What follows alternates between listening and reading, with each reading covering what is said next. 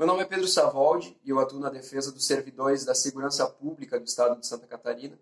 E hoje eu vou falar sobre a nota técnica publicada pela Secretaria da Administração Prisional e Socioeducativa do Estado para especificar quais as medidas de prevenção ao coronavírus que devem ser tomadas pelos profissionais que trabalham no sistema prisional.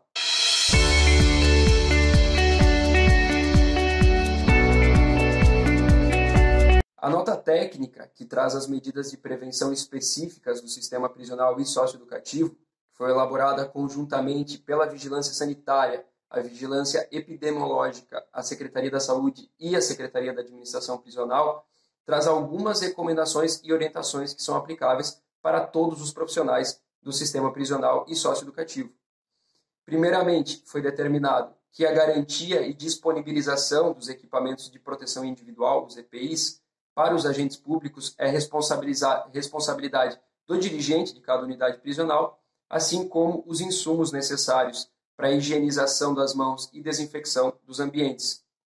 Uma vez distribuídos esses equipamentos, é obrigação dos agentes penitenciários e socioeducativos orientar e controlar que todas as pessoas, visitantes ou profissionais, que adentrarem as unidades prisionais realizem os procedimentos básicos de higienização das mãos com sabonete e álcool em gel, além de serem responsáveis por passar todas as orientações referentes ao que se chama a etiqueta da tosse, a questão de cobrir a boca e o nariz, lavar as mãos depois de tossir ou espirrar e usar a máscara cirúrgica descartável, principalmente se estiver com sintoma de gripe. Caso algum agente, servidor ou terceirizado que trabalhe no sistema prisional ou socioeducativo apresente algum sintoma respiratório da Covid-19, é necessário que esse profissional seja afastado imediatamente das suas atividades para realizar o exame e aguardar o diagnóstico. Lembrando que os sintomas respiratórios são aqueles sintomas como tosse, coriza e dificuldade para respirar. Assim que for determinado o afastamento desse servidor, a unidade prisional deve então imediatamente comunicar à vigilância epidemiológica, que é vinculada à Secretaria da Saúde, para informar a possibilidade de contágio daquela unidade. Se depois for confirmado o diagnóstico, confirmando que o servidor em questão foi positivado para a Covid-19, o mesmo irá ficar afastado pelo tempo determinado pela orientação médica e não sendo necessário que ele traga pessoalmente o atestado ou realize uma perícia, bastando que ele encaminhe essa documentação médica por algum meio digital, por foto ou por e-mail, e caso não seja possível esse encaminhamento, o servidor então deverá passar por uma perícia médica do Estado assim que ele receber alta do médico que o atendeu e puder retornar ao serviço. Quanto aos cuidados com os internos do sistema prisional e socioeducativo, a nota técnica determinou que todos aqueles internos novos ou reincidentes que ingressarem nas unidades devem ser alocados em células ou alojamentos isolados dos demais, para que seja feita uma coleta de material para exame no prazo máximo de 48 horas, devendo então permanecerem isolados até que saia o resultado do exame. Se ele for negativado, ele vai ser alocado para a cela ou alojamento comum com os demais internos. Caso ele seja positivado, ele deverá ser isolado, separado também dos internos que apresentam um quadro suspeito de Covid-19,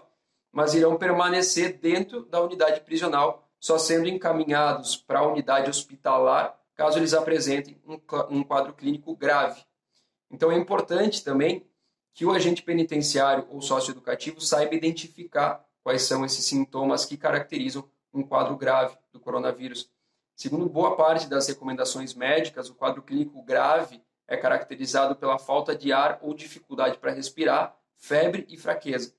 Há recomendações que falam que a febre somente seria um sintoma grave quando se tratar de, grave, de febre persistente, ou seja, aquela febre que dura mais de três dias. Então, não necessariamente uma febre sem qualquer outro sintoma respiratório irá justificar a necessidade do deslocamento desse interno para a unidade hospitalar. Mas é necessário também que o profissional do sistema prisional socioeducativo tenha atenção especial para sua responsabilidade quanto aos internos que fazem parte do grupo de risco, que além dos idosos são todos aqueles que possuem doenças cardiovasculares, diabetes, doenças pulmonares como asma e também pacientes que realizam tratamento oncológico ou que sejam portadores de HIV. Quanto à realização desse exame para identificar a Covid-19, ele deve ser feito dentro da unidade prisional ou socioeducativo, caso ela possua um atendimento de saúde próprio. Caso contrário, deverá ser solicitado à unidade de saúde de referência do município, para que eles providenciem a realização desse exame. Se o exame for destinado a um interno com quadro suspeito e for necessário deslocar esse interno para a unidade de saúde do município, é responsabilidade dos agentes entrarem em contato previamente por telefone para verificar se aquela unidade de saúde tem condições de receber o detento ou se tem condições de deslocar algum profissional de saúde até a unidade prisional para fazer esse, esse procedimento. Agora, caso a unidade, a unidade prisional conte com atendimento de saúde próprio, a Secretaria estabeleceu também algumas regras para esses profissionais da saúde do sistema prisional ou socioeducativo,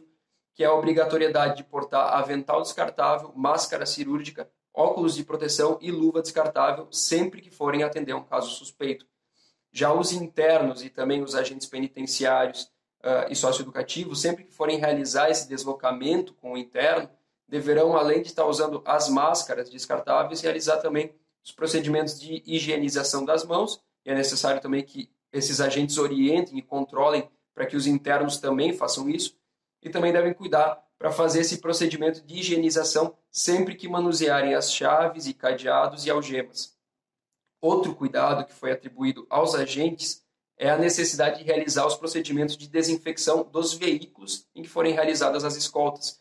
é um procedimento específico de desinfecção, que é a necessidade de que o agente primeiro passe um pano umedecido com água e sabão, para depois secar a superfície e então passar um outro pano limpo com álcool, com álcool 70%.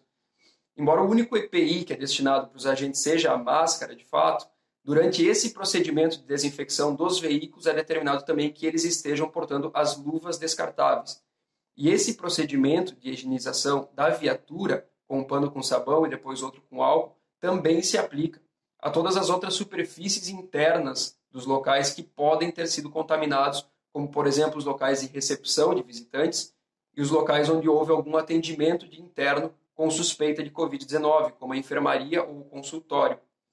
É uma série de procedimentos que dependem da disponibilização desses EPIs e também dos materiais de higienização e desinfecção. Então, é muito importante que os policiais penais ou agentes penitenciários e socioeducativos estejam cientes disso para poder averiguar se todas essas exigências estão sendo seguidas, já que isso reflete uma determinação do próprio Estado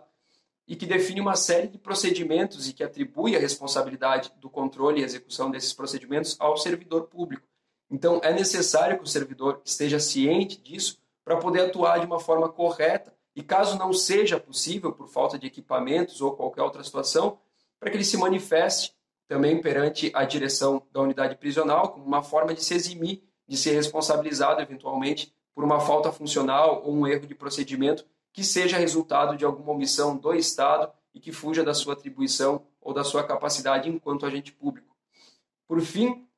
uma última orientação que é trazida pela nota técnica é quanto ao descarte desses EPIs utilizados, quando determina que o modo de descarte seja feito de acordo com uma outra nota técnica que é publicada pela Vigilância Sanitária, que determina que esses materiais, quando descartados, devem ser acondicionados em um saco de cor vermelha, identificados com o símbolo específico das substâncias infectantes, e que esse saco vermelho deve ser substituído sempre que atingir dois terços da sua capacidade, ou pelo menos uma vez a cada 48 horas.